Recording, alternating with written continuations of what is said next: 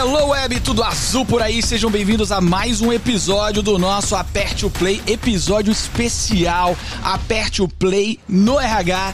E hoje nós temos uma convidada maravilhosa, Marcela Zaiden, diretora de pessoas do G4 Educação, que está dando a graça aqui pra gente, ó. Esse episódio é um patrocínio da BRH Bahia e da Peopleflix. No mundo tech somos people. Marcela, seja bem-vindo ao nosso podcast. Obrigado pela presença. Eu estava ansioso para te conhecer, saber detalhes da sua jornada. Já estou sabendo que você é aqui da terra, da Bahia, de Feira de Santana para o mundo. Me conte, está tudo bem com você? Sou baiana, graças a Deus, Lucas.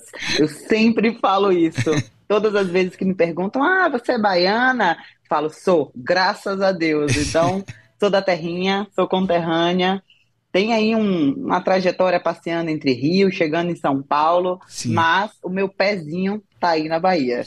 Que legal, que legal a gente ver assim pessoas é, do Nordeste alcançando algumas posições. É, outro dia eu conheci a diretora de pessoas do Facebook, ela também é baiana, Fernanda. E assim, muito legal. É, baiana também, baiana também. Em breve ela vai estar aqui com a gente no podcast. Eu falo para ela toda hora, Fernanda, vamos, vamos, vamos. Tá difícil, mas eu vou trazer ela pra cá. E me conte como foi essa Fernanda, jornada. Fernanda, venha! É. venha, Fernanda, venha, Fernanda. E como foi essa jornada sua na área de pessoas? Como é que você entrou na área? Conta um pouquinho da sua trajetória. Conto, Lucas. Sim, eu costumo sempre falar que eu não tive aquela trajetória padrão, né? Sim. né? Porque que é o, no, o normal, natural? Um uhum. é normal porque eu sou psicóloga, uhum. então o natural da nossa trajetória é a gente faz psicologia, aí faz estágio na área de RH Sim. e naturalmente caminha para esse rumo. Uhum. Diferente disso, eu fiz todos os meus cinco anos de faculdade em pesquisa científica Uau. e fiz em psicologia jurídica. A pessoa Nossa. não queria RH, a pessoa não queria clinicar, a pessoa queria ser psicóloga jurídica. Essa era a minha ideia essa era a minha invenção. E você fez aonde? Peraí que agora eu vou, tô fazendo Rui conta aqui. Rui Barbosa. Peraí que eu tô fazendo conta Rui agora Barbosa. aqui. Será que fomos contemporâneos? Tô fazendo conta aqui. Você viu? também fez Rui? Não, Peraí, fiz, me conta. Eu fiz Unifax. Eu fui da primeira turma da Unifax. Então, Olha, de 2000 e... Não, cara, e aí o bicho pegou. Agora a conta vai ser mais longa. Então vamos, eu sou então de no... vamos travar. Eu formei em 2002. Eu formei eu em 2010. Ah, Temos uma diferença. Temos é. uma diferença. Detalhe eu, eu tenho uma certa, então eu tenho uma certa senioridade aí, né? Não falemos de é, idade. É, Por favor, Lucas. Vamos pular essa parte. Vamos, assim. vamos. Ó, pensa que no G4 Educação eu só trabalho com gente jovem. Sim. Então, assim, eu sou a tia do rolê. Vamos pular essa parte que é melhor. Outro dia a Marcela foi fazer um evento com engenheiros e um virou pro outro e falou assim: Ó, o tio mandou fazer aquele negócio. Eu fiquei deprê, viu? Já fui, já fui denominado tio em um evento. Isso me causou reflexões profundas. Lucas, vou te falar uma coisa. Você tem filhota, você me contou, já, já entrego logo. É um, você não viu nada. É um, é Léo, é Léo. Daqui pra frente, é, é um, é. é o Léo. Então, daqui pra frente é só pra trás. Pois é. Porque daqui pra frente, começa os amigos do Léo a te chamar de tio, não, aí você vai ver coisa. Não tô adaptado para isso ainda. Deixa vir, deixa Prepare. vir. Sim, você foi pra psicologia jurídica e foi parar no G4 Educação.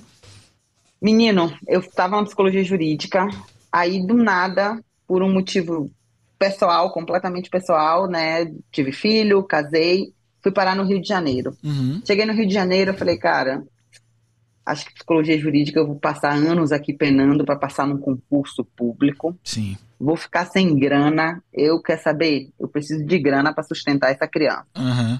Fui fazer um curso de recrutamento e seleção por competência na, na FGV. Sim. Na época, 2010, estava começando a falar do modelo de recrutamento e seleção por competência. Sim. Ainda não era, era o auge desse modelo. Uhum. E aí eu fiz um curso de, acho que se eu não me engano eram duas semanas. Sim. Fiz várias conexões. Baiano fala pouco, né? Se conecta fácil. Nunca vi esse negócio. Saí de lá com umas duas entrevistas de emprego. Uau. Pois bem, comecei a trabalhar uma semana depois. Comecei a trabalhar em recrutamento e seleção, numa consultoria. Uhum. Fiquei seis meses numa consultoria. Falei, cara, Consultoria, você entrega o candidato e nunca mais sabe da vida dele. Uhum. Minha curiosidade não me permite isso. eu quero saber, eu quero saber se eu acertei, quero saber se eu errei, eu quero saber se a cultura, a pessoa se adaptou, se a pessoa não se adaptou, se a liderança gostou, não gostou, se a pessoa sentir o fit cultural. Uhum. Eu quero saber o depois. Eu Sim. quero entender da jornada. Né? Naquela época não se falava de jornada, obviamente, né? Uhum. Se falava assim, eu quero saber da vida do candidato. Sim. Pois bem, seis meses depois migrei para trabalhar em empresa como analista de recrutamento e seleção. Uhum. E assim foi. São era uma empresa assim 12, tradicional? 13 anos. Como é que era empresa? Serviço? A, era o quê? Olha, eu trabalhei primeiro em consultoria, uhum. depois eu fui para a Profarma uhum. trabalhar ali, era distribuidora né, de medicamentos. Sei qual é. Passei um tempo ali. Depois eu fui para ThyssenKrupp. Conheço. Empresa alemã. Suspensões, é, elevadores. Gente, a gente costuma conhecer o braço do Steel. Uhum. Eu trabalhava, desculpa, a gente costuma conhecer o braço de elevator. Elevadores, é. Eu trabalhava no braço Steel. Uhum. Então eu trabalhava onde eles faziam placa de aço para exportar. Então era, era super diferente. Uma planta no Rio de Janeiro de 5 mil metros quadrados, absurda, de toda, todo o processo de fabricação de aço. Muito bacana, assim. Que Quem nunca teve oportunidade de vivenciar um, um, um uhum. processo fabril de ponta a ponta, eu realmente recomendo. Acho Sim. que é um, um, baita conhecimento. Eu conheço a ThyssenKrupp, e... é, é, inclusive na parte de suspensões, porque eles também tá, atendem um, a área automotiva. Eles têm uma história interessantíssima, né? Na, na Alemanha e tal. Eles são. É, eles é, faziam tanque de guerra. Pra você ter ideia, só para você ter ideia, eles têm uma cultura extremamente forte quando uhum. a gente fala de cultura organizacional, e com certeza, falando de G4, em algum momento a gente vai falar Sim. de cultura organizacional. Trabalhar na ThyssenKrupp foi uma experiência para mim de cultura não só organizacional, mas realmente de país, Sim. né?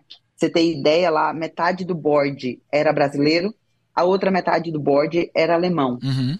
Então era um processo muito complexo de, de, realmente de interações entre culturas muito, muito diferentes. Sim. Né? Desde uma cultura extremamente rígida, controlada de tempo. Eu lembro que eu atendia um COO que ele falava para mim: você tem cinco minutos para me dizer o que você precisa. Sim. E era contado, assim, tipo, faltam 30 segundos. Uhum. Se vire nos 30, Sim. literalmente. Uhum. Mas. É muito, é muito aprendizado, né? Eu, eu trabalho muito com alemães e com dinamarqueses. E uma coisa que me surpreende são esses horários quebrados que eles botam, que às vezes eu acho que é pra testar a gente. Ó, a reunião é 10h57. E tá todo mundo lá 10h57. Eu falo, não, rapaz, isso aí foi um teste. Não é possível que é 10h57. Mas eles é lá. São, né? Eles são muito diferentes. É. Eles são muito diferentes da gente, assim. Uhum. E, e eles sofrem com a nossa desorganização. Sim como a gente sofre, a gente acha que é teste com, com os horários quebrados deles, eles acham que a gente é muito. Eles acham não, né? Nós somos muito desorganizados em relação ao horário. Sim. A gente sempre permite, a gente sempre começa a dizer assim, não, não, vamos dar aqueles três minutinhos para as pessoas chegarem. A gente já abre as reuniões aceitando é, e achando é, natural o atraso. É. Eu absorvi muito dessa questão cultural, assim. Hoje eu tenho uma um cuidado com a pontualidade. Eu até brinco, viu, Marcela? Eu chego nos eventos e falo assim: ó, oh, gente, é pontualidade baiânica, viu? É. porque é porque eu aprendi assim, com, graças a isso eu, eu tenho uma disciplina muito forte. Uma dica pra galera que tá ouvindo esse podcast, tem um trabalho de um psicólogo chamado Hofstede. Hofstede fez estudos sobre relações transculturais e como é que os negócios funcionavam é muito legal e, e, ele fala muito sobre essas diferenças culturais. O grande cuidado que a gente tem que ter, às vezes, é para não criar estereótipo, né? Porque a, a gente muda nesses né, aspectos, criamos subculturas também, né? A gente se adapta. Eu costumo dizer que o ser humano se adapta a tudo. Sim. Se a gente quer, se a gente tem o desejo de, a gente se adapta. Sim. A gente se adapta quando a gente muda de país, a gente se adapta é. quando a gente convive em ambientes diferentes a gente se adapta desde que a gente queira Sim, se adaptar. Perfeito. Né? Muito então, bom. É, faz parte do, da nossa cultura, faz parte do nosso ser, do uhum. nosso. É uma capacidade do ser humano. É eu, eu, realmente acredito. Eu também falo sempre, assim, se eu não acreditasse na capacidade do desenvolvimento do ser humano, eu estava realmente na cadeira errada. Sem dúvida. Eu não poderia estar na cadeira que eu estou. É, ia ser é aí. Possível. Eu botar até o. Chamadinha, né? É isso. É exatamente isso, Lucas. Sim, aí você, você foi da ThyssenKrupp de indústria para Fiquei na ThyssenKrupp, da ThyssenKrupp eu fui para Cosan, outra indústria só que ah, brasileira, hum. né, dessa vez. Também para trabalhar ali dentro de uma parte fabril e tudo, Sim. produção de lubrificantes. Então, A diferença, saí de alemão para brasileiro. Uhum. Apanhei pra caramba de mudança de cultura de novo. Uhum. Depois de um tempo na COSAN, passei num processo para Focus Esportes.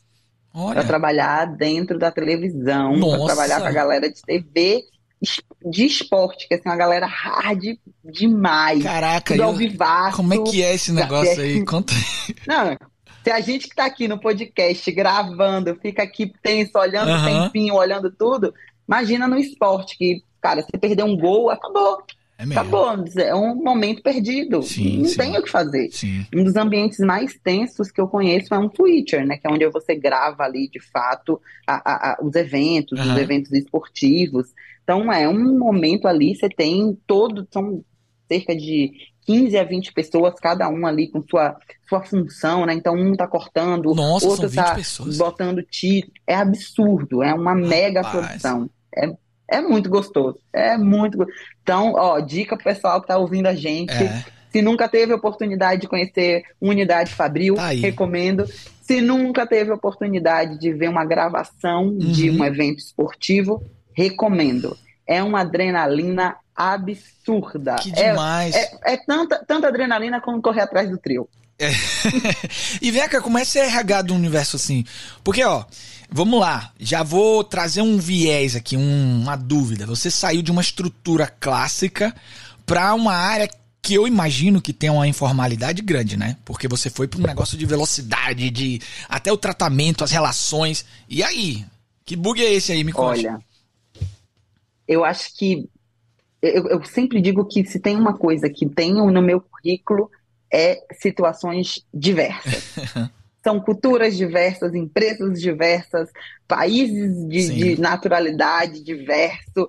É muita coisa diferente. E você, de fato, é exatamente sobre o ponto que a gente estava falando há pouco tempo, sabe, Lu? Você tem que se adaptar. Uhum. Não tem jeito. Uhum. No começo é um sofrimento. E vou te dizer que o pior de sofrimento de adaptação ainda está por vir. Tá? Ai, meu Deus. É, no começo você começa se adaptando, olhando e aprendendo por repetição. Uhum. Você começa a entender que, cara, um processo que tinha fluxo, que tinha tempo, que tinha governança, em 20 segundos tudo pode mudar, do nada você pode ser chamado, do nada você pode ser para tudo, volta, repensa, e você começa a pensar, meu Deus, mas como é que, como é que isso, como é que você lida com isso, como é que você põe regra dentro disso, como é que você mas é muito gostoso, e qual principalmente para pessoas. Tô curioso agora, qual era o seu foco lá? Olha, eu cuidava de toda a parte de pessoas, contratação, uhum. a parte de desenvolvimento, tem tudo de uma área de pessoas, absolutamente oh, tudo. Eu contratava, eu, eu fazia desligamento, eu fazia acompanhamento, eu fazia parte de desenvolvimento,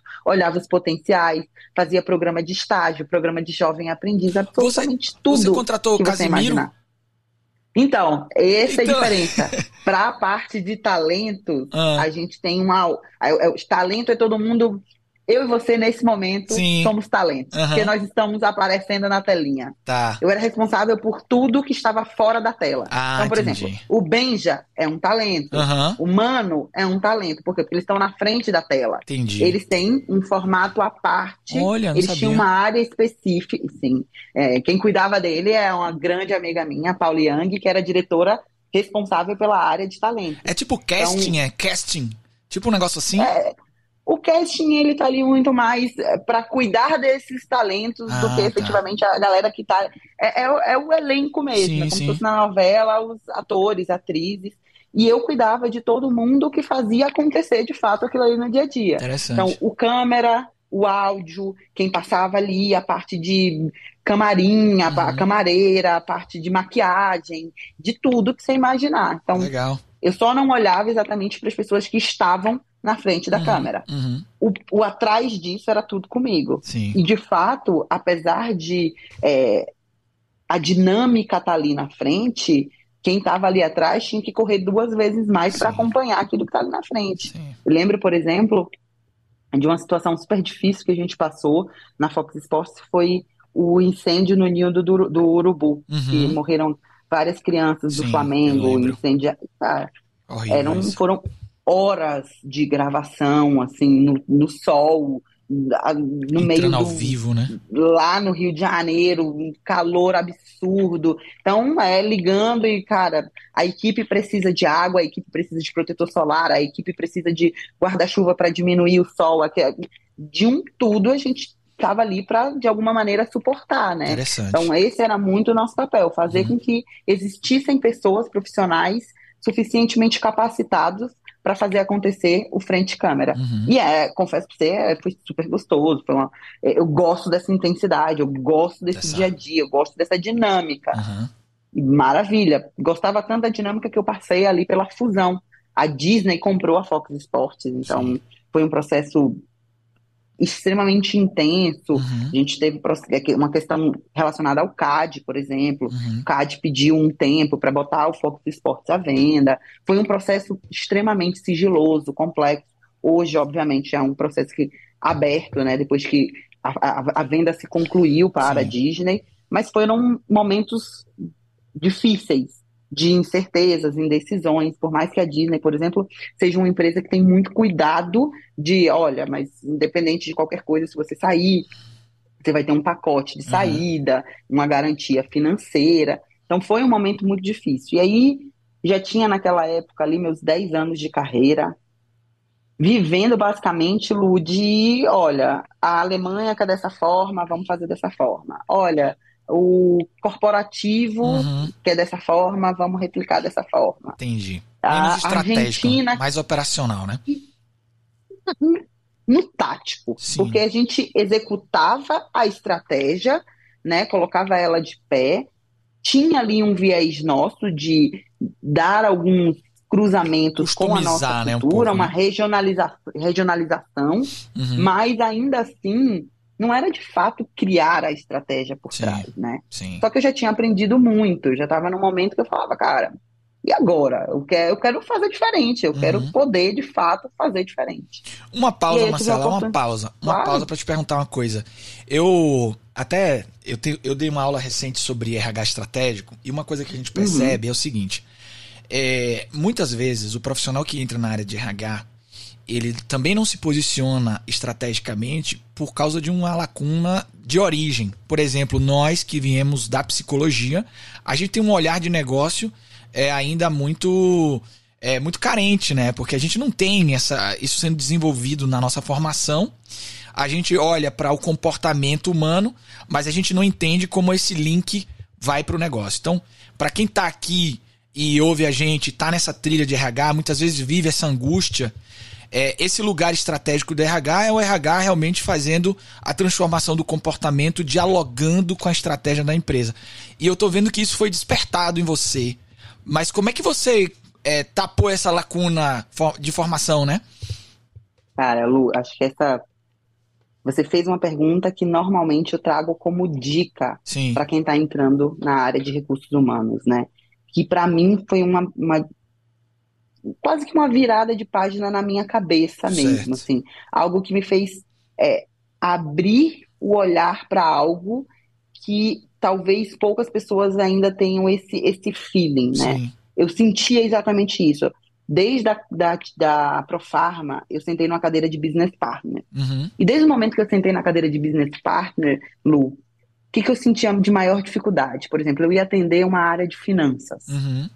Cara, os caras falavam ali do BP e como funcionava, a estrutura do BP, onde é que eu provisionava custo, onde é que, onde é que eu provisionava receita, como é que eu olhava para o meu forecast. Uhum. Cara, é, é tudo muito técnico. Aí eu Uhum. sentava com um time de growth. Não, olha, mas growth ali é uma mentalidade. A gente tem que Sim. saber onde é que a gente desenvolve alavancas, como é que a gente constrói essas alavancas, os nossos leads, onde é que a gente. E aí eu olhava para aquilo e falava: Meu Deus do céu, tudo que eu aprendi foi Freud, Foucault, Lacan. E agora, para onde é que eu vou? O que que eu faço? E aí, lá em 2007, Uhum. eu fiz. Não, 2017, 2007 ainda estava na Sim. faculdade. 2017, eu fiz é, uma pós em gestão de negócios. Entendi. Sim. Porque foi a hora que eu falei assim, cara, eu quero poder minimamente entender o que esses caras estão falando na minha frente. Sim, sim, sim. Porque eu, eu era bicho ousado, né? Eu Aham. falava, cara, eu quero participar das reuniões.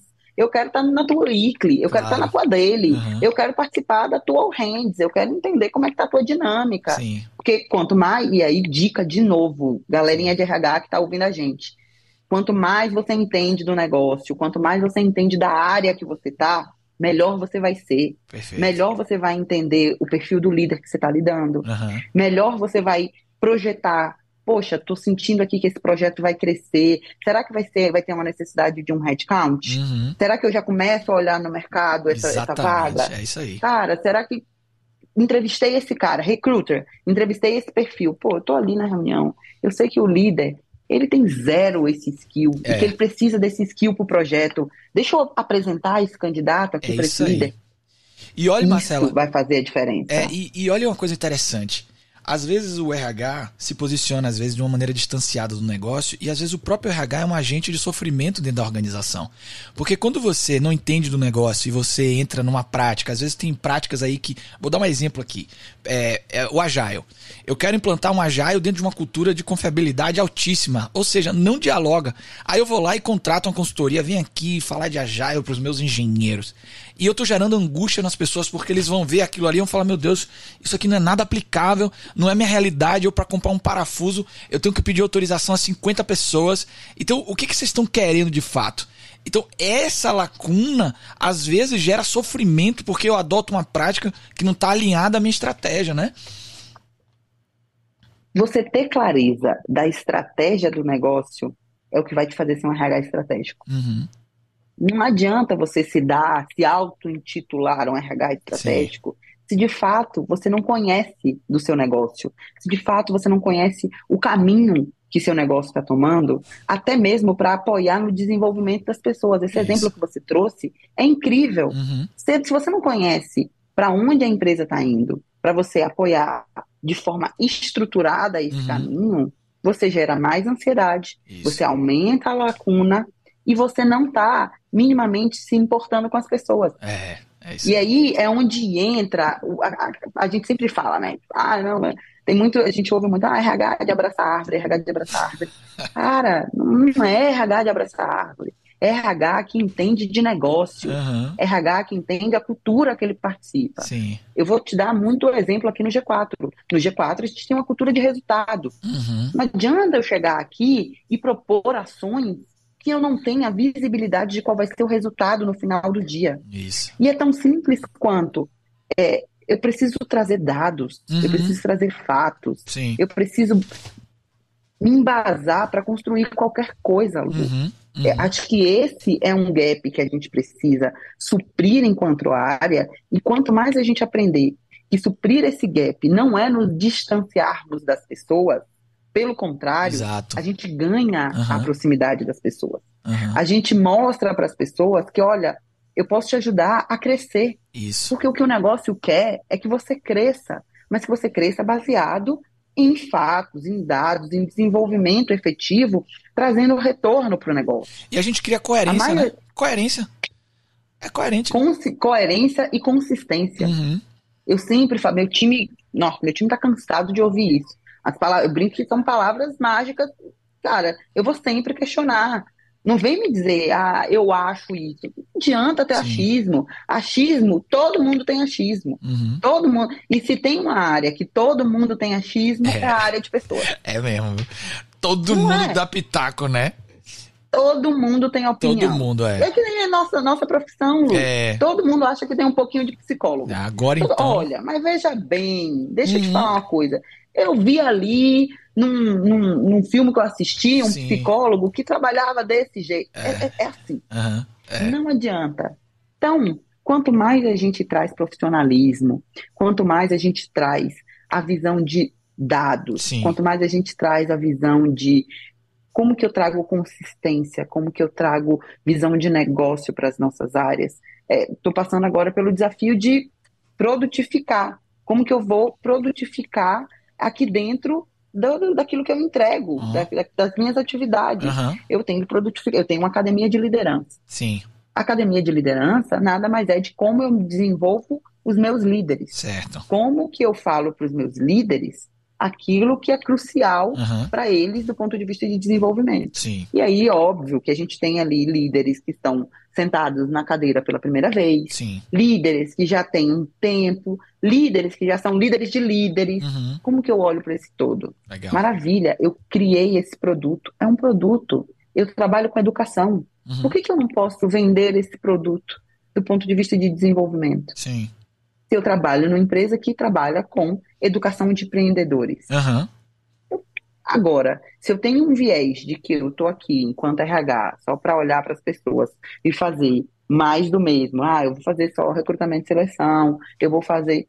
Eu vou ficar ali rodando, entregando o básico. Uhum. O nosso papel é se desafiar. Sim. Se desafiar enquanto profissional, se desafiar enquanto pessoa, se desafiar enquanto área. Sim. Então, sair ali da zona de conforto. É muito gostoso quando você está ali, você sabe, você já está entregando, você já sabe como entrega, você já sabe como faz. Que maravilha! Mas e o próximo passo? É.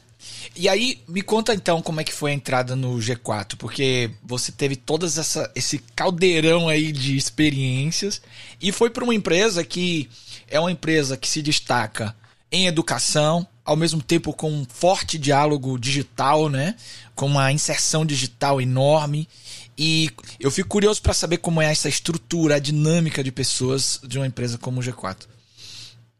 Olha, a nossa área específica, enquanto área de pessoas, ela está dividida hoje em três grandes áreas, uhum. tá?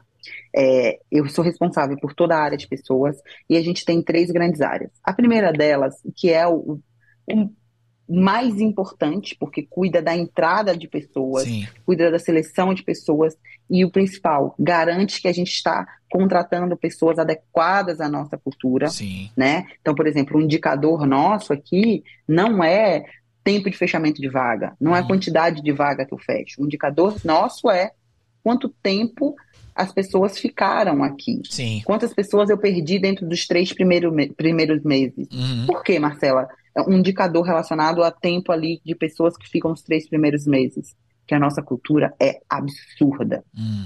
A nossa cultura, ela é muito forte. Sim. A cultura organizacional por si só, ou ela expurga, ou ela puxa. Sim. Quando ela é forte, isso se intensifica. É, total. Então a gente vinha perdendo muita gente nos três primeiros meses. Olha. E claramente é falha de processo nosso. Uhum, uhum. É um filtro que a gente precisou melhorar. Sim. A gente precisou olhar para isso com mais cuidado. Sim. E garantir que a gente tenha perdido um número menor e aumentado a nossa retenção dos nossos talentos. Entendi. Então, a área de, de, de talent acquisition é responsável por esse processo. Certo. E ela é responsável também por acompanhar essa pessoa depois que ela entrou aqui. Ela entrou pelo menos os três primeiros meses, ela tem que ter uma proximidade, perguntar Sim. o que o líder dela tá. O líder dela tá fazendo one on one? O líder dela tá acompanhando? Ela teve um onboarding diária? Uhum. Ela foi adaptada? O buddy dela, né? Que a gente tem um programa parceiro, de buddy né? aqui, que é um programa de uhum. parceiro, de acompanhamento, que é, quando ela chega, ela recebe esse buddy, batiza esse buddy. O buddy dela esteve presente? Trouxe para ela insights bacanas? Trouxe para ela o, o que é a nossa cultura, Sim. os principais pontos da nossa cultura. Então, esse é o time responsável por isso. Ó, oh, mas eu rapidinho, um segundo... rapidinho. Só para eu, para a gente contextualizar. Hoje o grupo G4 são quantos funcionários ao todo? 320. Uau, 320. Nossa. E quantos anos assim é. essa expansão ela Cara, vem dobrando? Aqui, o nosso diferencial é o nosso crescimento. Sim. Em 2022, a gente começou com cento e poucas pessoas. E agora a gente está com mais de 300 pessoas. Nossa. Esse é o nosso grande diferencial. Nossa. Então, sim, é, aí... é, algo muito forte aqui dentro. É brutal, é. é... Triplicou, né? É, sim. E, e, e é uma, uma empresa que tem clareza de onde quer ir, como quer ir, de estratégia, de direcionamento, de exatamente para onde eu vou, como eu vou. Nós temos fundadores muito presentes, uhum. né? A, é, a, é, é, a, gente tem o Thales Gomes, o Sim. Alfredo Soares e o Bruno Nardon, são profissionais extremamente competentes no mercado. A gente tem também o Tony Celestino, que também uhum. veio como founder.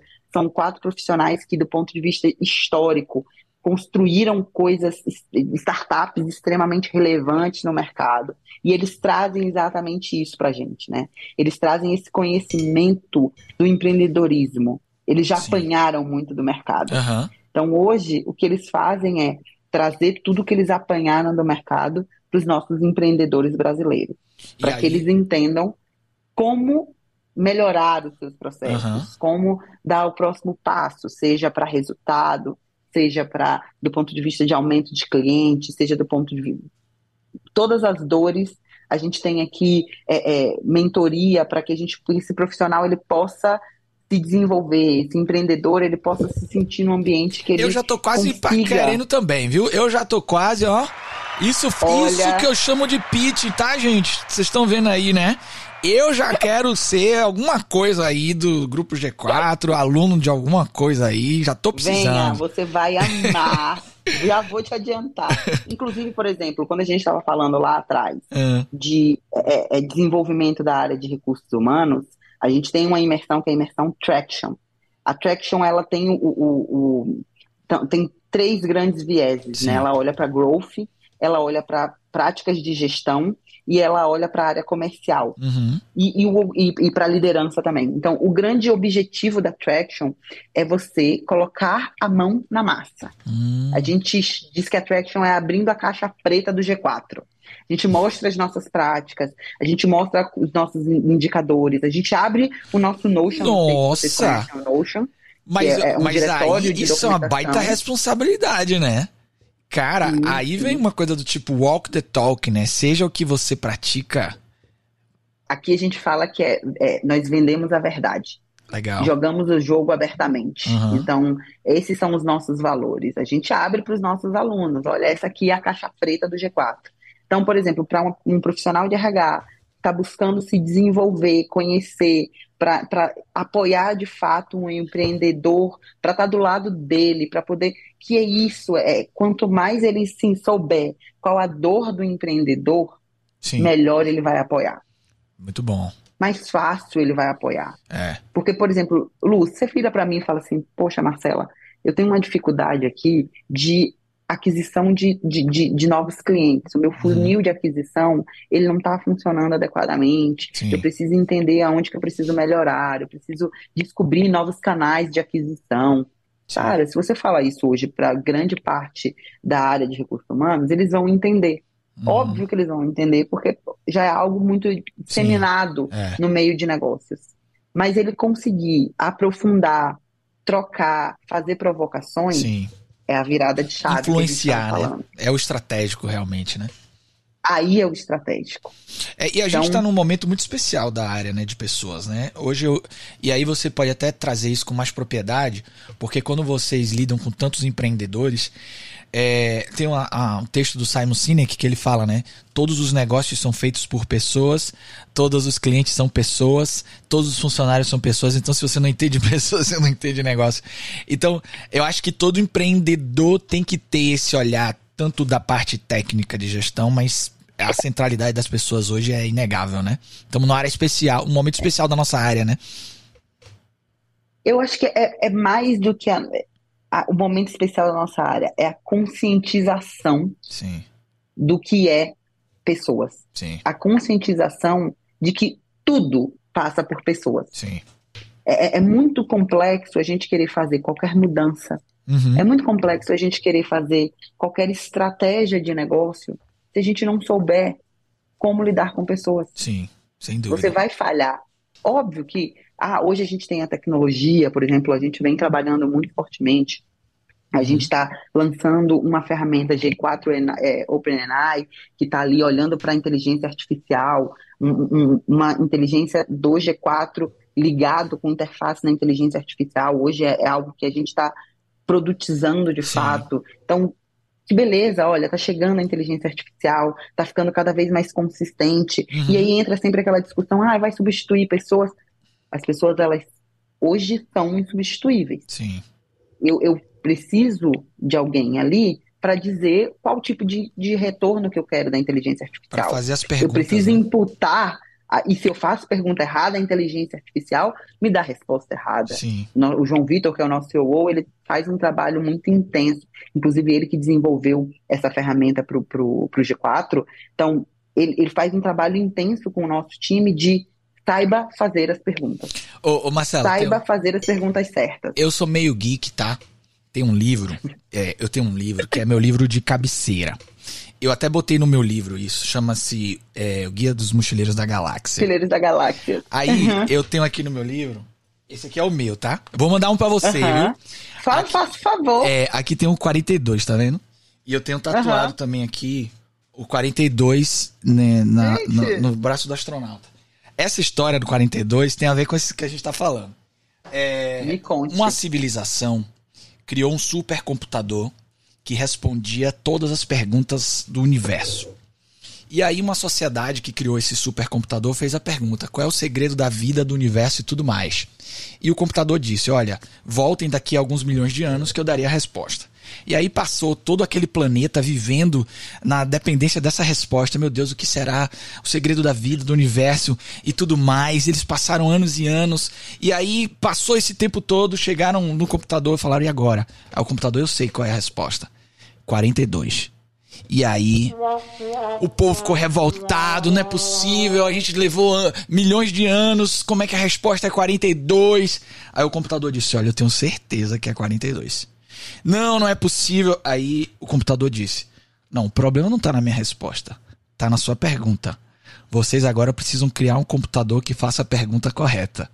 E aí eles criaram um computador que é o planeta Terra, que são as pessoas. Então é, Legal. de fato, essa é a nossa história, né? Fazer perguntas, né? Muito bom. E fazer as perguntas certas, da forma certa, para que a gente obtenha. E, e, sim, como é que você cria esse computador que faz pergunta? É. Né? Sim, você pode, obviamente, aprender a fazer as perguntas certas. Sim. Mas ainda assim, vai passar por você fazer as perguntas certas. Sem dúvida. E essa é a grande diferença, né? uhum. né? Você entender de, das mudanças tecnológicas e entender como é que você traz isso para o teu dia a dia, sem medo. Sim. Sem receio. Sim. Porque quando a gente tem medo, quando a gente tem receio, a gente não se aprofunda da forma que a gente deve se aprofundar. Isso. A gente não é, tira da frente. Segurança psicológica, algumas... né? A gente começa a criar coisas onde não existem. Sim.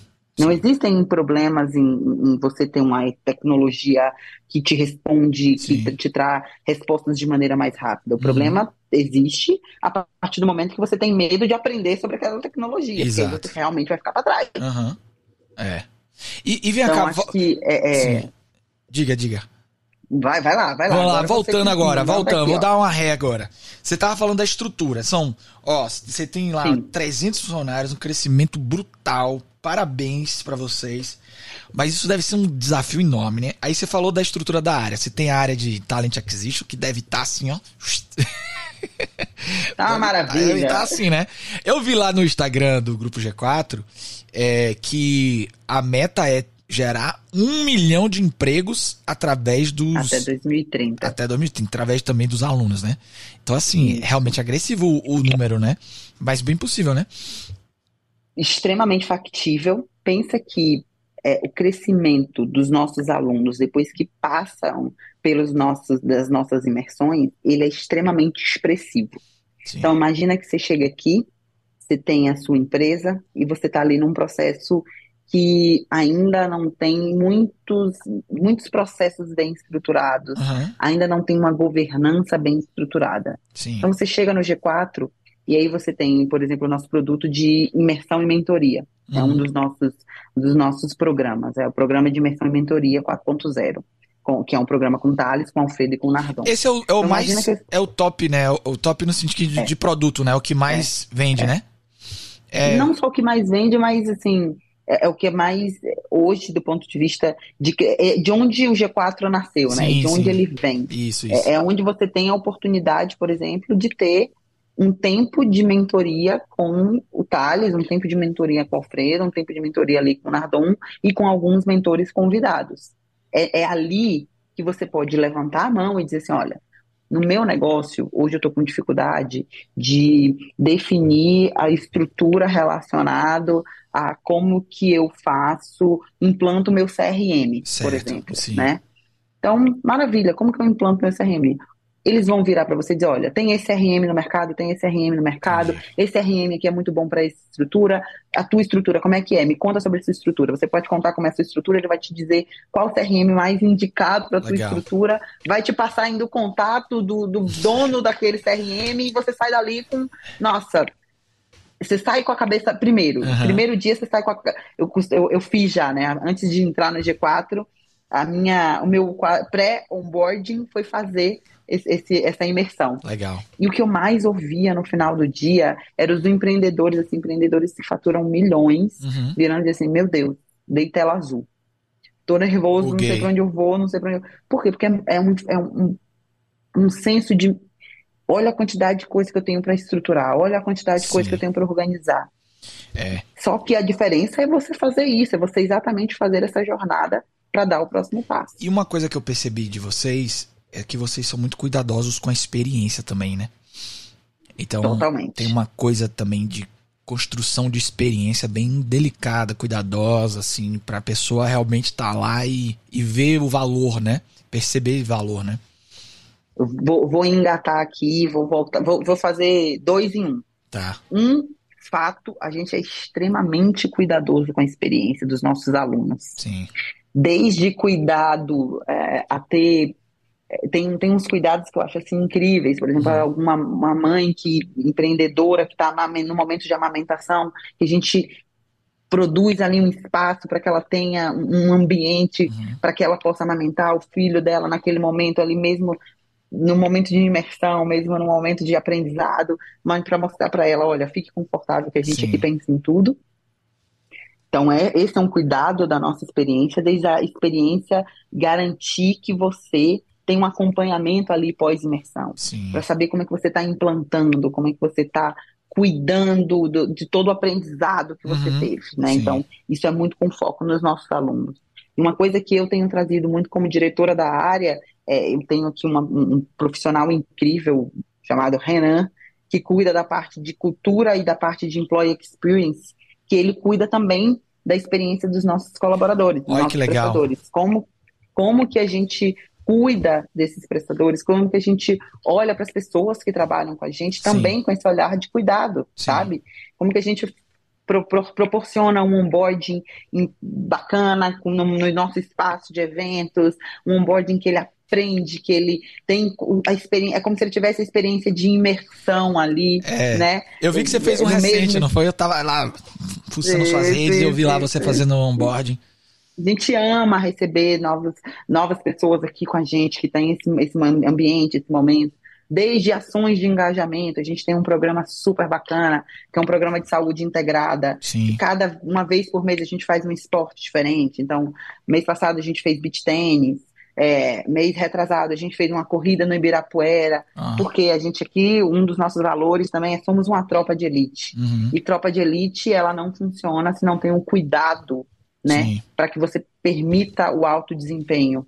O alto desempenho ele passa pelo cuidado não só com a entrega, mas também com o corpo e com a mente. Sim. Então a gente tem muito esse cuidado de é, incentivar os, a, todos aqui a buscarem um, um tempo, buscarem um momento para cuidar do corpo, para cuidar da mente. Legal. Quando eu falo cuidar da mente é fazer uma leitura, né? Ler um artigo, se desenvolver, fazer uma meditação, uhum. ter um momento com a, com a sua família.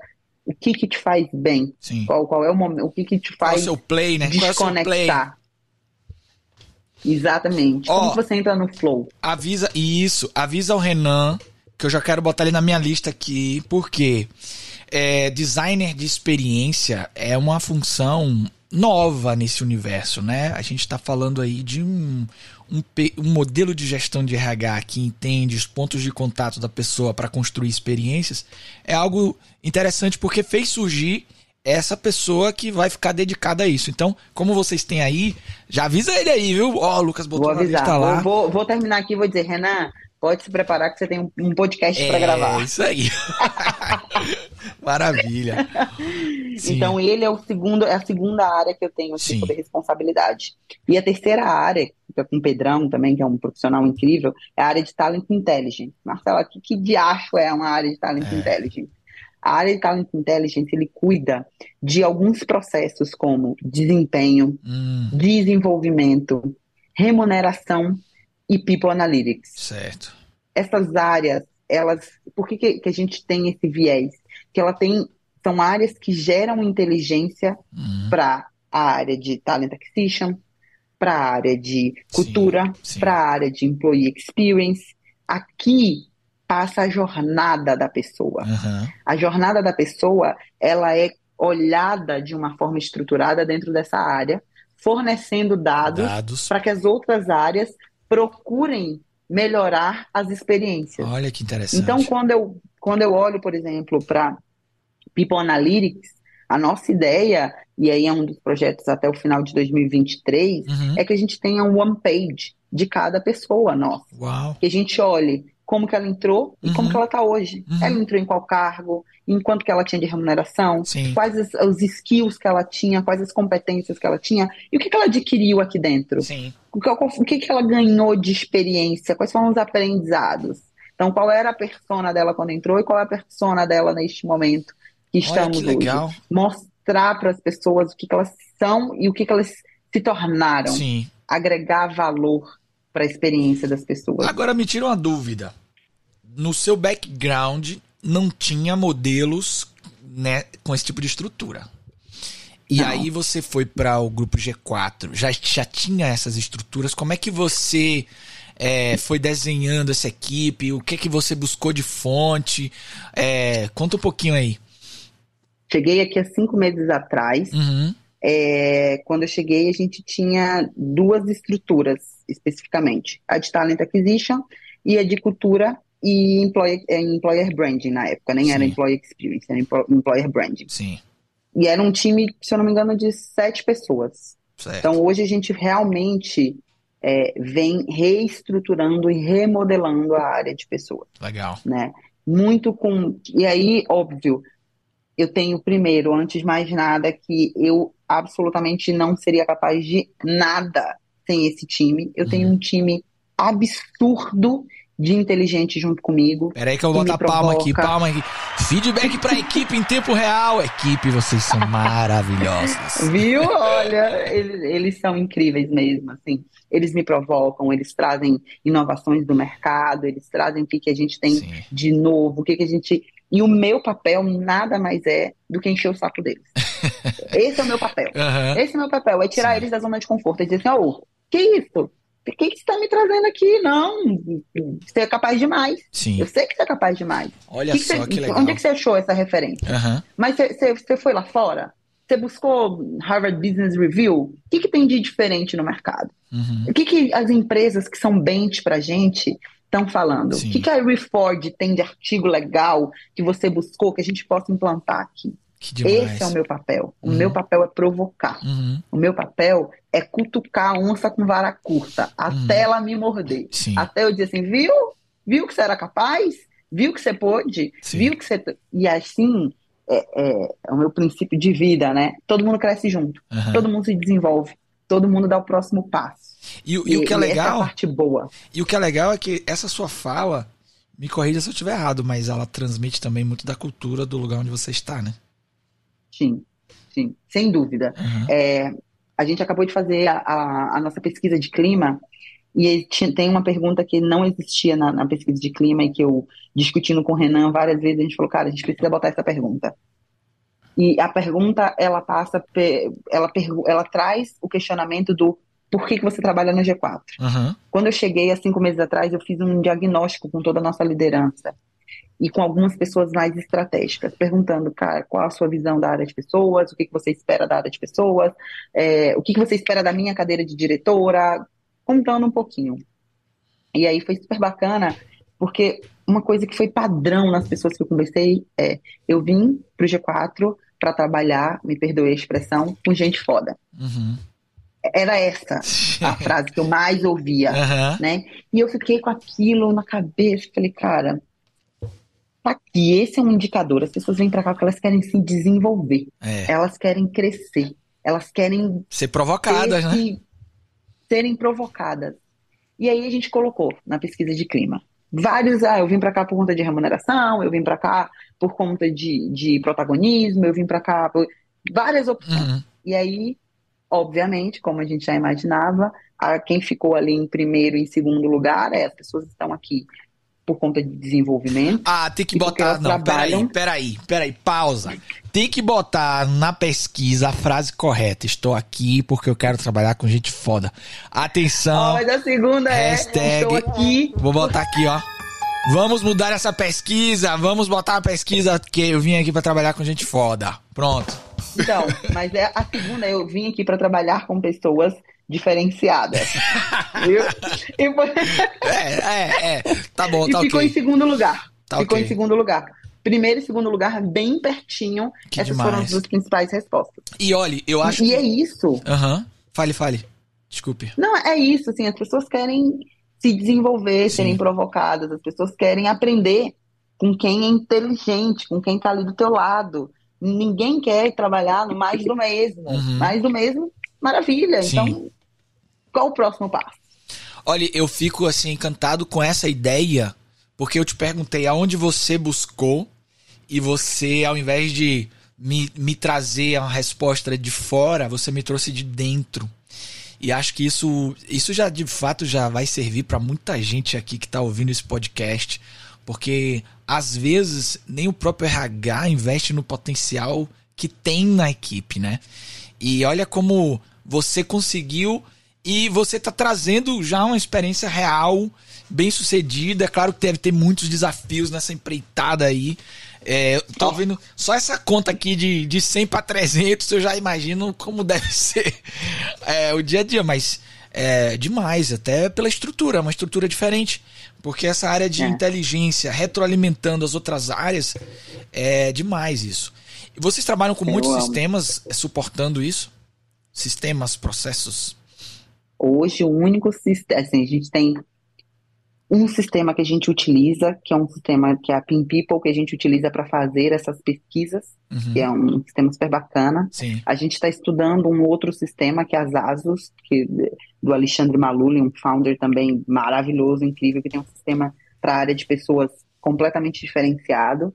E obviamente a gente usa o G4 Skills para desenvolver o nosso time. Ah, né? Então é um produto nosso que a gente usa para dentro de casa. Então uhum. nosso, a gente tem o onboarding express, por exemplo. Então toda segunda a gente tem um dia de onboarding completo, uma vez por mês, Sim. que é um dia inteiro de onboarding, mas as pessoas vão entrando ao longo do mês, Sim. né? Então, maravilha. Para essas pessoas que entram, a gente tem dentro da nossa plataforma né, de, de educação, que é o G4 Skills, a gente tem o Onboarding Express. Uhum. A gente tem lá vários treinamentos. A gente olha os nossos treinamentos, a gente olha a necessidade da nossa equipe e a gente joga lá os treinamentos. Hoje de tarde, por exemplo, eu estava gravando um treinamento da área de pessoas para o G4 Skills. Então, olha! O, o que a gente mais faz é aumentar o nível de desenvolvimento do nosso time. Sim. Porque é assim que a gente cresce, né? Desenvolvendo as pessoas. Que demais. Vou botar minha palminha aqui, minha palminha.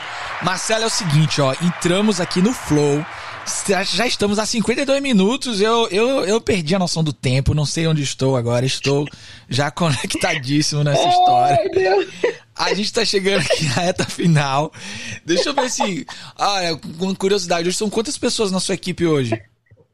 Hoje, 11. 11 pessoas, né? Comigo. E, é, e, comigo. e, qual é o. Qual que, que você imagina aí pro futuro? O que, que tá vindo aí? O que, que você pensa aí de, de, de, sei lá, 2023, 2024? Como é que vocês estão. Olha, 2023, o meu grande desafio é concluir a organização dos nossos processos. Sim.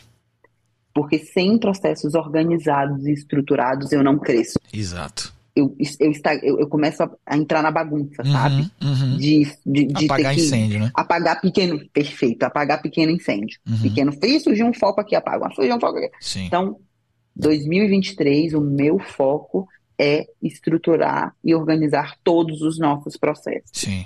E aí, 2024 é pau na máquina de inovação e só vambora. Yes. Primeiro a gente entrega resultado, organiza, depois a gente Desce na inovação. E é, ó, eu já quero deixar aqui então duas coisas amarradas. Primeiro, Renan, meu amigo, estarei com você muito em breve para falar de Employee Experience. É, e depois eu quero falar desse People Intelligence aí, que eu amei, eu amei. Eu quero saber de tudo o que, que vocês estão fazendo. Ih, e ano que vem. Certo, ele vai é, adorar. Ah, então pronto. Bom, Pedro e Renan, vocês já estão na minha lista. E ano que vem, quando tiver com isso, as inovações, eu acho que a gente poderia fazer um sobre inovações na área de RH, hein? Vamos. Vamos? Ó, já vou te dar, vou te dar um, um leve disclaimer. Sim. A gente já está usando dentro da nossa área para alguns processos a inteligência artificial. E aí? Chat GPT. E aí que eu vou deixar para 2024. Ai, meu Deus. GPT, eu já tô curioso. Como é, que, como é que esse povo usa? Ah. Veremos cenas dos próximos capítulos, muito em breve. Marcela, foi bom demais esse papo. É, eu queria que você deixasse aí é, alguma dica, alguma última mensagem para as pessoas e também seus contatos. Eu acho que aqui a gente vai a, aproveitar esse podcast que eu tenho certeza que as pessoas vão querer se conectar com você, acompanhar tudo que você está fazendo. E até, até 2024 vai vir gente me contando que você vai dar outros spoilers. E as pessoas vão me contar, que eu sou muito curioso. Fala aí um pouquinho As pra galera. vão te cobrar. É. Vão dizer assim, ô, oh, a Marcela tá fazendo um monte de coisa, chama ela, chama ela. É isso aí. Saber. Deixa aí uma Olha, mensagem pro pessoal. Minha, vou, vou deixar minha mensagem e a minha. Eu, quase que na linha de que eu sempre faço e que eu falo e que eu me provoco, é aonde você quer chegar e como você quer chegar. Sim. É a linha de autorresponsabilização. Uhum. Não delegue pro outro o que é seu. Sim. E a sua carreira é sua. Isso aí. Então, se você quer crescer, você quer se desenvolver, você quer dar o próximo passo, se você tem ambição, se você quer fazer diferente, não espere parado, porque uhum. o trem, ele passa e você não vê. Se você vai arrumar sua mochilinha quando o trem está passando, ele vai parar na estação e não vai dar tempo de você arrumar. É isso aí. Você tem que estar tá com a tua mochilinha preparada, ali ó, mochileiro das galáxias, aqui ó, nas costas. Uhum. Trem parou, só embarca, sim, só vai. Para isso, tenha responsabilidade sobre a sua carreira, esteja sempre se provocando, esteja sempre querendo ser mais, dar o seu melhor, incentivar as pessoas ao seu redor a fazerem o mesmo. Sim. Assim vocês todos vão crescer juntos. Isso para mim é o principal. Que demais! E como é que as pessoas se conectam com você? Passa aí no Instagram, LinkedIn. Marcela Zaiden, esse é o Instagram da pessoa. Adoro usar o Instagram, adoro me conectar com as pessoas, adoro abrir caixinha para responder dúvida. Então, por favor, se conectem comigo. E LinkedIn também, Marcela Zaiden. Vai ser fácil. Marcela.zaiden no Instagram, LinkedIn Marcela Zaiden. Z-A-I-D-E M no final. Que maravilha. Marcela, obrigado. Até breve. Vamos encerrar o nosso podcast Aperte o Play muito especial. Esse Aperte o Play RH foi um oferecimento da BRH Bahia e da People Flix. No mundo tech somos people. Cara, eu amei. Mande para todo mundo que você acha que vai se sentir impactado, não só para RH, porque hoje a gente expandiu as fronteiras para empreendedores. Vocês sabem, né? O mundo é de pessoas, é tudo sobre pessoas. Um abraço, até a próxima. Obrigado, gente. Fui. Valeu.